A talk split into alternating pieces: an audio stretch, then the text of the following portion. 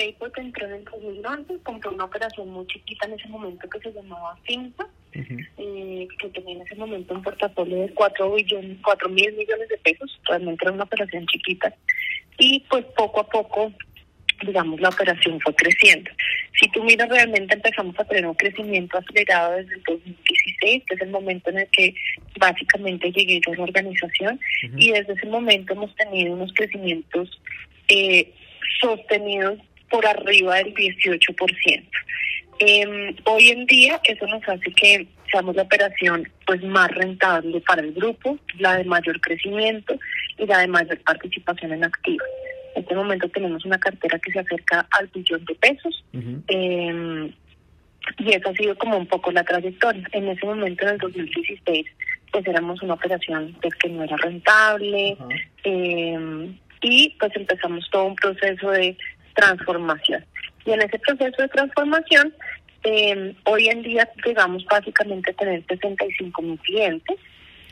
Eh, somos una operación de cerca eh, que ten- tiene un retorno sobre los activos para el grupo del 4%. Eh, y hoy en día, pues como te contaba, somos la operación principal para el grupo. El grupo hoy en día tiene operaciones en siete países en África y dos en América Latina, que son México y Colombia. Teniendo en cuenta que ustedes no son eh, pues, una compañía que está regulada por la superfinanciera, no captan dinero, ¿de dónde proviene el fondeo y el apalancamiento pues que con el cual ustedes desarrollan sus operaciones? Claro que sí, mira, nosotros eh, tenemos diferentes fuentes de fondeo, casi todas están de afuera.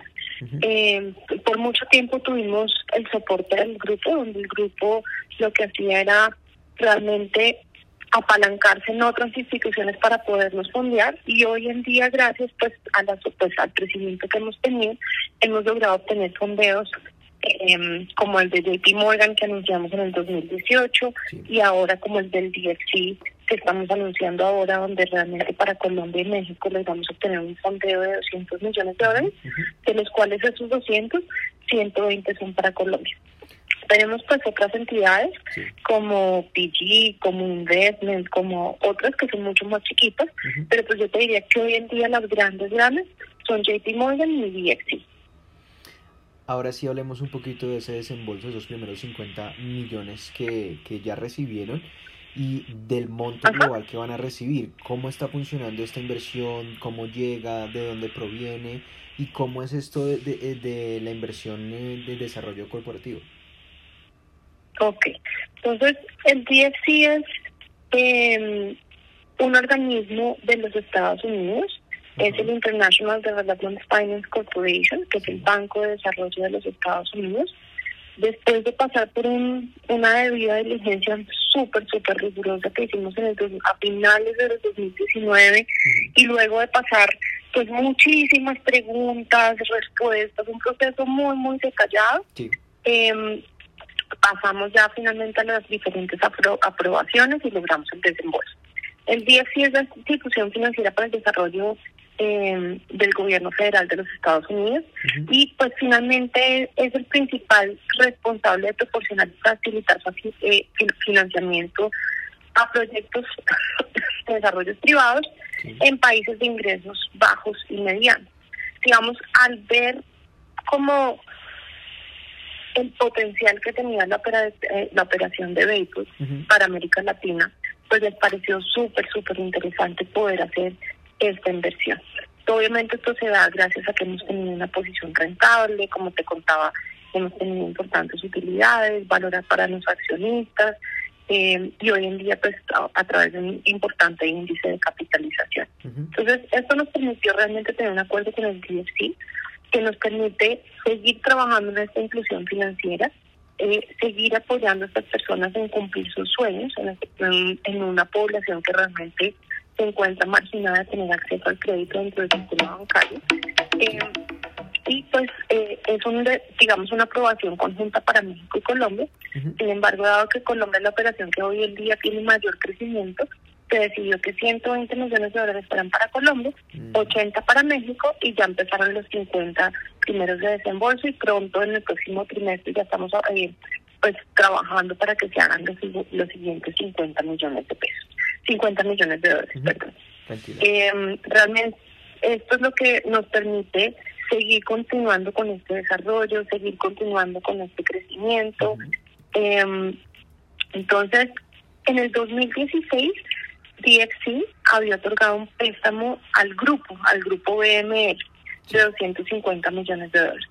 Y pues realmente dado el potencial que hubieron en Latinoamérica, decidieron ampliar ese préstamo que tenían para vehículos a nivel mundial, otorgándole a Latinoamérica 200 millones de dólares adicionales. ¿Actualmente gestionan un portafolio diferente o más allá de los créditos por libranza? ¿Para por Colombia, me pregunto? Sí, sí, sí, para Colombia. Para Colombia, no, nosotros únicamente estamos enfocados en libranza mm, para pensionados y para empleados del sector público. Realmente hoy en día nuestros clientes más importantes pues son Colpensiones, Ejército y Policía. Y bueno, pues luego vienen otros, pero te diría que esos tres clientes hoy en día ocupan el 60-70% de nuestras ventas. Quisiera andar un poquitico más en el tema del público al cual le apunta Bayport. Me hablas de colpensiones, me hablas de militares, demás. ¿Solo al sector público se enfocan o, por ejemplo, si existen pensionados que estuvieron trabajando toda su vida en, en el sector privado, también tienen la facilidad de acceder a Bayport? Sí, siempre y cuando estés, digamos, afiliado a una pagaduría donde tengamos convenio. Entonces, si yo voy a ver cuáles son nuestras pagadurías hoy en día más importantes, pues son colpensiones, como te mencionaba, y tú te puedes pensionar en colpensiones así has trabajado en el sector privado o en el sector público. Tenemos COPEC, que es otra pagaduría eh, enfocada en pensionados, y previsora.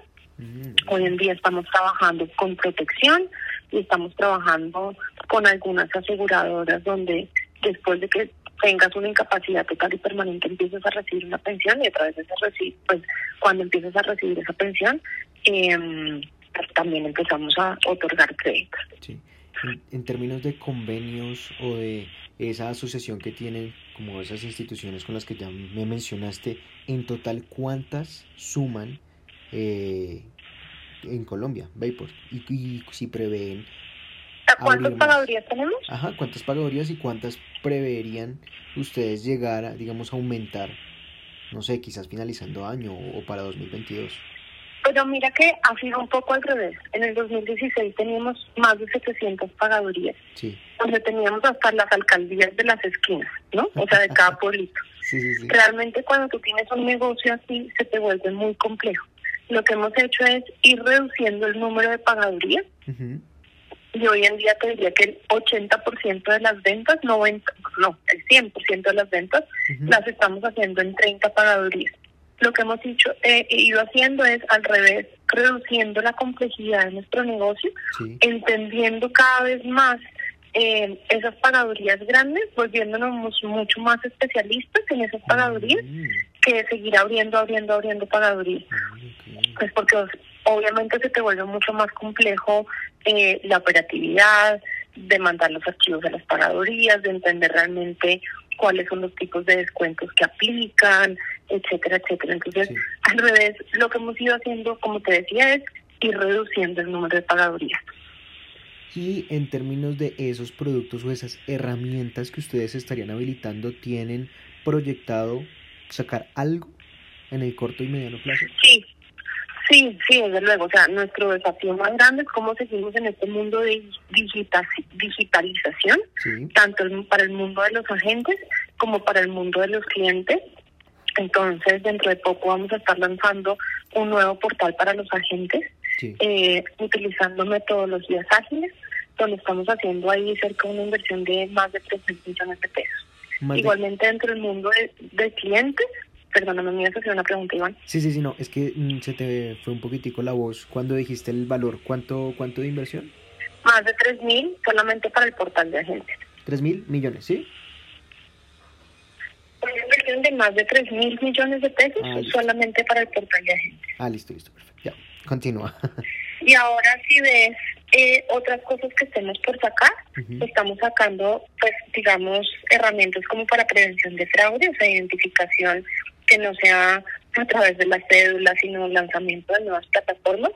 Igualmente estamos lanzando nuevas pagadurías dentro de este mundo digital Entonces estamos por lanzar pronto ejército y esto significa conectarnos al ejército, hacer un tema 100% digital, etcétera, etcétera. Entonces, bueno, ese es el camino en el que vamos y tenemos nuestro desafío es que realmente el cliente logre originar propio el 30% de los créditos, es decir, él solito entrando a estas plataformas un 30%. Sin embargo, cuando lo ves dentro del mundo de agentes, hoy en día el 50% de las originaciones se hacen usando plataformas tecnológicas y dejando atrás el papel. Hablemos un poquito como de las proyecciones que ustedes tendrían en términos de inversión para eh, en lo que viene más allá de este préstamo que ustedes ya recibieron de, de esta institución estadounidense. ¿Prevén otro tipo de inversión? O de captación de... Sí, nosotros estamos en búsqueda constante de alternativas de fondeo. Ya tenemos un par de conversaciones avanzadas. Eh, pues obviamente por el momento no te puedo abrir los, los nombres pues porque estamos en proceso de diligencia, pero pues tan pronto créeme que cerremos los acuerdos que estaremos contando la información, pero es algo que seguimos haciendo constantemente, o sea, esto no para pues únicamente con el tema de EFC, si bien nos falta porque aún no desembolsen el resto de los 120 millones de pesos, eh, pues dado el crecimiento que hemos seguido teniendo de doble dígito, eh, necesitamos siempre fuentes de financiamiento importantes para poder continuar con este camino.